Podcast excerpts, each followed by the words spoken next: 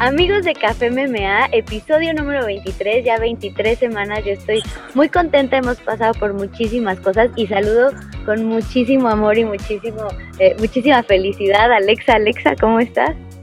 Cris, estoy muy contenta. Capítulo 23, ¿tú cómo estás? ¿En dónde andas? ¿Qué andas haciendo? Cuéntanos todo. ya ves cómo te pones, te encanta el chisme. sí les voy a contar porque justo el podcast pues va a salir un día después de lo habitual y, y es que sale los martes, pero la verdad es que eh, pues esta semana me ocupé demasiado, no fui organizada en el sentido de que todo lo puse en dos días. Entonces, eh, mm. todo se me encimó y, y sí, o sea, ha sido una completa locura. Eh, no sé si a ti te ha pasado, o sea, de esas veces que dices, ah, sí, el martes, ah, sí, el miércoles, y de repente tienes un buen de cosas y ya no sabes por dónde empezar. Sí, sí, me, me llegó a pasar mucho en la escuela bastante, pero, ay, no me ponía bien estresada, o sea, que al final sí los terminaba haciendo y me quedaban súper bien los trabajos, ¿no? Pero si no, dije, ay, no, es demasiado estrés, no me gusta. Sí, es mucho estrés. Y bueno, ya como estamos entre amigas y entre amigos y todo, les voy a contar, es que hoy tengo un casting para un programa para Juegos Olímpicos. Sí. Entonces estoy súper emocionada y nerviosa, ¿no? O sea, porque al final, eh, pues sí me especialicé en deportes y, y me gustan todos los, los deportes y estudio acerca de ellos, pero fíjate que desde que me enfoqué así en artes marciales mixtas, pues sí me ha alejado un poco más de, otras disciplinas, ¿no? Entonces, eh, pues ahorita sí vengo como un poco nerviosa y tengo que hablar eh, pues de fútbol universitario femenil, eh, de una nota de unas, de un grupito de, de chavas de nado sincronizado que se llama Sirenas Especiales y son chicas con síndrome de Down y han representado a México en, en nado sincronizado. Entonces está padrísimo, como que estos temas me llaman mucho la atención. Oye, pues muchísimas felicidades, me da muchísimo gusto saber eso. Eh, para mí es más increíble que te estés empapando de otros deportes que, bueno, siempre lo has hecho, pero pues en este nivel está increíble, ¿no crees? Sí, la verdad está padre y pues a ver cómo nos va. Yo espero que bien, llevo buena vibra, entonces ya les contaré la próxima semana.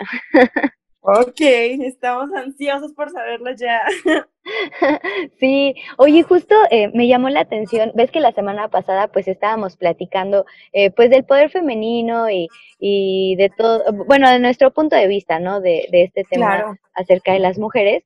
Y ahora que estaba viendo esa nota que, que te cuento de las sirenas especiales de ese grupo de chavas con, con síndrome de Down y hay otra chava que tiene microcefalia, Em, que hacen nado sincronizado, pues me pareció súper padre, ¿no? O sea, como estas, eh, pues, alternativas de, de, grupos que también están surgiendo, que están incluyendo, pues, a, toda la comunidad y a todas las personas que quieren, eh, pues, hacer cierta disciplina deportiva sin importar que, que tengas, pues, alguna discapacidad, ¿no? Eh, la verdad siempre me ha parecido muy interesante y se me hace una forma increíble porque también eso ayuda a las personas a que recuperen mejor su motricidad, su retención, eh, pues todas las, las, capacidades que necesita el humano las, pues las hace mejores, ¿no? Entonces creo que está padrísimo todo eso.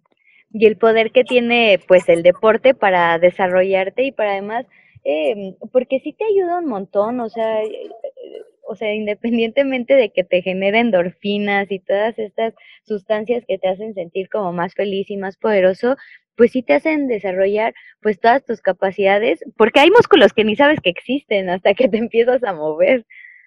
Totalmente, sí, hay cosas que no, no sabes que eres capaz de poder lograr hasta que con la práctica, la práctica, la práctica, dices, wow, yo podía hacer esto. Entonces, imagínate para, para ellos que, que tienen alguna limitación o que es un poquito más difícil. A nosotros, bueno, a mí me ha tocado tener alumnos también que tienen eh, problemas o, alguna discapacidad diferente y así. Y con el entrenamiento te das cuenta de cómo mejoran. O sea, de verdad eh, tenemos alumnos que sus papás nos dicen, wow, o sea, está increíble, no caminaba tan bien, ahora ya habla mejor. Entonces, te ayuda muchísimo el deporte también a mejorar todas sus capacidades. Oye, Alexa, y yo también te quería preguntar en estos días, porque eh, um, empecé a entrenar box y la verdad es que me cuesta mucho trabajo, ¿no? O sea, coordinar, para empezar, o sea, como aprenderte las, pues cuando te dan las combinaciones y luego coordinar que si tu piecito va para un lado, va para el otro, o cómo das el golpe y todo esto. Yo te quería preguntar, o sea, porque todos tenemos así ya súper súper pro, experta, ¿no? O sea, y, todo esto, pero, pero ¿cómo fue que tú empezaste? O sea, también te costó mucho trabajo esta onda. Sí. Pues, ¿Sí? Ay, sí, me costó muchísimo trabajo. De hecho, mira, va, lo voy a hacer por ti. Tengo, justo en estos días me salió el recuerdo de mi primer sparring, así, de mi primer sparring. Ay, no, Cris yo lo veo y me estaba muriendo de risa. Dije, no es posible. Hasta hice un Superman, según yo, horrible. Entonces te lo, te lo voy a enseñar, lo voy a compartir lo voy a etiquetar para que lo veas. Y, y sí, la verdad es que al principio es muy difícil. De hecho, a mí fue por lo que me gustó. Porque justamente tenías de que, bueno, mano izquierda, pie izquierdo, pero giran hacia la derecha, pero el puño, pero el hombro, pero la cabeza sigue al frente, las costillas, los, la cadera, el otro pie no se mueve. Entonces, todo eso a mí me hizo pensar, dije, wow, sí se necesita un buen de coordinación, se me hizo muy difícil y dije, no, yo quiero poder hacerlo. Entonces, a mí eso me motivó muchísimo, pero sí, al principio, te soy honesta, me fue terrible, así, pero terrible. Oye, pero ¿sabes qué? Y me da mucho, mucho, mucho, mucho gusto que por fin te hayas animado después de tantas veces que yo te he rogado de que entrenes conmigo. Unos aplausos, por favor, aplausos, aplausos. ¿Qué tal mis efectos especiales? Oye, sí, pero ahora que vengas a, CDMX, pues ya eh, me das unas clases porque de verdad eh, no me siento, fíjate, no me siento tan, eh, ¿cómo lo podré decir? Como tan dura, o sea, como que siento que sí estoy fluyendo, pues cada clase lo hago mejor, pero sí me cuesta luego mucho trabajo como coordinar, o sea, como que yo es así de, o pongo el, o sea, o le doy fuerte, o le doy rápido, o le, o acomodo mi pie, o subo la guardia, porque está cañón. sí, sí te entiendo, pero qué padre, me da muchísimo gusto. Y aparte, porque estás como acostumbrada a siempre estar viendo. Digo, cada que vienes con nosotros y así, digo, estás, estás viendo cómo entrenamos, lo que hacemos. Entonces creo que también de estar viendo tu mente es un poquito más ágil y hábil para poder eh, ejecutarlo cuando te lo piden ahí en el entrenamiento, ¿no? Exacto, y creo que por ahí va, creo que el tema de hoy, o sea, como que yo sí quiero dejar el mensaje de que nunca es tarde para hacer algo que te gusta, algo que quieres y para aprender, ¿no? O sea, porque hay muchísimas como eh, modalidades en las que tú puedes, eh, pues, ahorita ya hay muchísimas opciones, o sea, para tomar clases, eh, pues no sé si quieres pintar, si quieres cantar como tú, o sea, que te animaste a empezar con las clases de canto. O sea, creo que ahora ya no hay pues ninguna limitación eh, ni de edad, ni de género, ni de nada. O sea, creo que ahora sí puedes hacer realmente eh, pues lo que tú, lo que tú quieras, ¿no?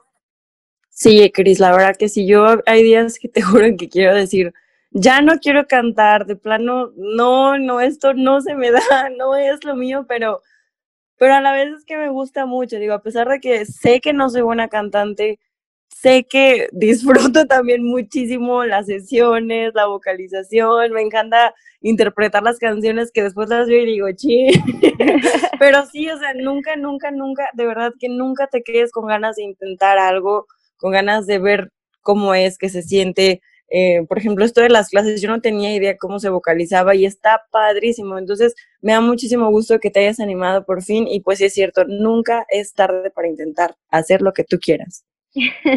Oye, después de este capítulo, bueno, de este espasmo eh, motivador que tuvimos, ahora empezamos a hacer el podcast, ¿te das cuenta?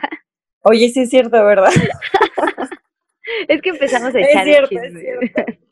Sí, sí, sí, pero ahora vamos a hablar de MMA, que es lo que a todos nos encanta. Cris, deleítanos, por favor. ¿Qué pasó este fin de semana? Oye, el fin de semana pasado eh, fue una super función. A mí, la verdad es que me gustó mucho. Les voy a dar los resultados. Eh, Said Nurmagomedov venció por nocaut a Mark Striegel. Después, Maxim Grishin vence por nocaut técnico a Gatsimurav Antigulov. Fares Siam vence por decisión unánime a Jamie Mularkey. Después, Yu Jong Park vence a John Phillips por decisión unánime. Gillian Robertson se anota otra victoria y vence a Poliana eh, Botello por decisión unánime. Y para cerrar la cartelera preliminar, Guram eh, vence por decisión dividida a Mateus Gamrot en la pelea de la noche. Y ya en la cartelera estelar, Jonathan Martínez, quien tiene sangre mexicana y salvadoreña, eh, vence por decisión unánime a Tomás Almeida. Después. Eh, Oye, pero qué gran sorpresa, ¿no? La verdad es que me yo he seguido la carrera de Tomás desde hace mucho porque se me hace padrísimo el striking que tiene, pero. Ay, le cambiaron el oponente en último momento, era una guardia completamente distinta, pues este chico era zurdo, él entrenó para otra persona que igual se aventó la pelea, pero wow, con, con el oponente que le consiguieron, salió con todo. Sí, Jonathan Martínez toma esta pelea pues a muy pocos días del combate, a 20 días, entonces pues también es de reconocer, ¿no? Y lo que tú dices de Tomás Almeida, yo creo que le afectó mucho, él pasó más de dos años eh, sin pelear, entonces eh, pues sí fue una pausa muy larga, fíjate que ahora que lo mencionas, también era uno de los peleadores que yo seguía mucho, porque justo me gustaba mucho su estilo y creo que tenía muchísimo futuro en las 135 libras. Digo, no lo descarto, pero después de dos años y cachito, pues creo que sí le costó eh, pues algo de trabajo, ¿no? Eh, como adaptarse y como pues enfrentar a un rival tan dinámico como lo es Jonathan Martínez, que además ha tenido pues mucha actividad este año, porque fue su tercera pelea en 2020. Entonces... eh, pues sí, también el estar lejos del octágono creo que también es bueno, ya lo pudimos ver, que es un poquito em, difícil, ¿no? Regresar, acostumbrarte a las luces, las cámaras y bueno, pues la, la intensidad de estar allá adentro.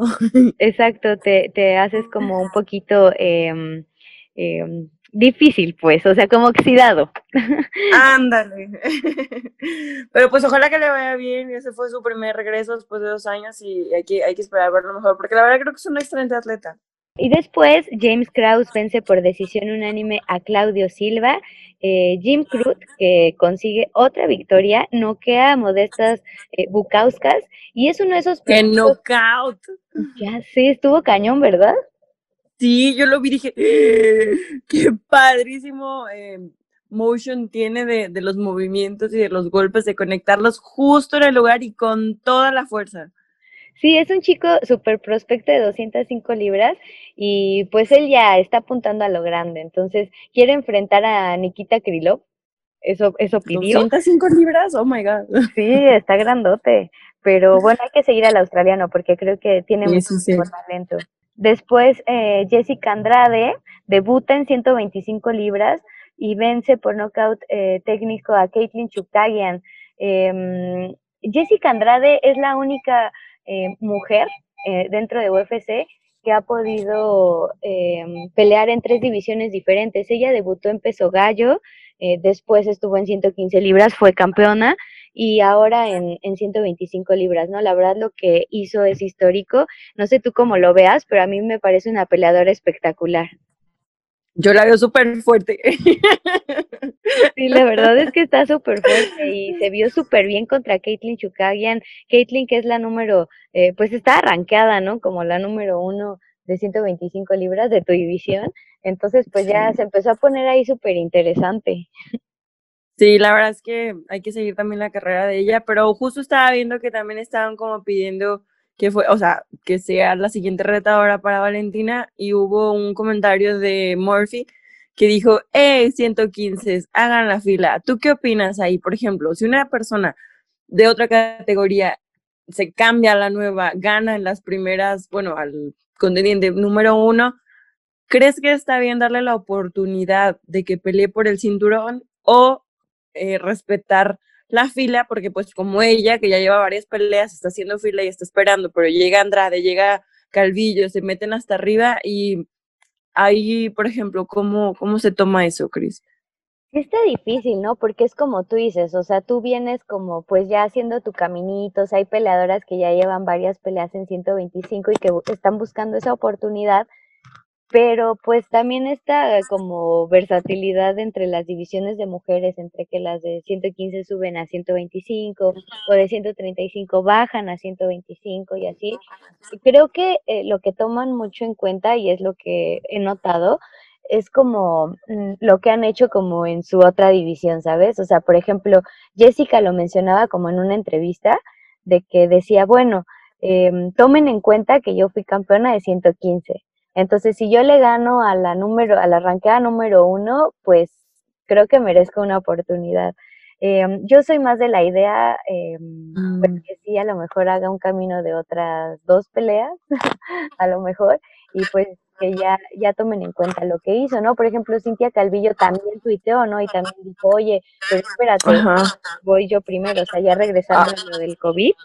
Exacto. Pues ya este, vemos qué onda, ¿no? Pero pues el caso de Cintia es igual, o sea, vence a Jessica y pues ya se pone como también como contendiente. Entonces, tú como peleadora, pues también cómo lo ves, o sea, se te hace un poco injusto. Pues es que, es justamente por eso te pregunto, o sea, porque entiendo perfectamente que 115 vencieron a las primeras de 125, ¿no? Pero, por ejemplo, Murphy, ella dice, oye, o sea, sí, yo entiendo, pero yo también ya llevo varias peleas ganadas, o sea, estoy poco a poco subiendo y ellas llegan y pum, pum, como si nada, y que les den la oportunidad a ellas se las hace injusto. Entonces, ay, no sé, o sea, porque por ejemplo, si a mí me pasara de que yo hubiera ganado a la número uno, obvio quisiera el, el título, pero también si ya estoy aquí formada, sin la 125, pone, y voy para adelante y pum, llegan ellas, se, se suben así hasta adelante de la fila, sería como, oye, no, o sea, ¿sí me entiendes? O sea, de los dos lados estoy, estoy de acuerdo, pero pues es difícil entender eso, esa situación porque no sé cómo va a pasar.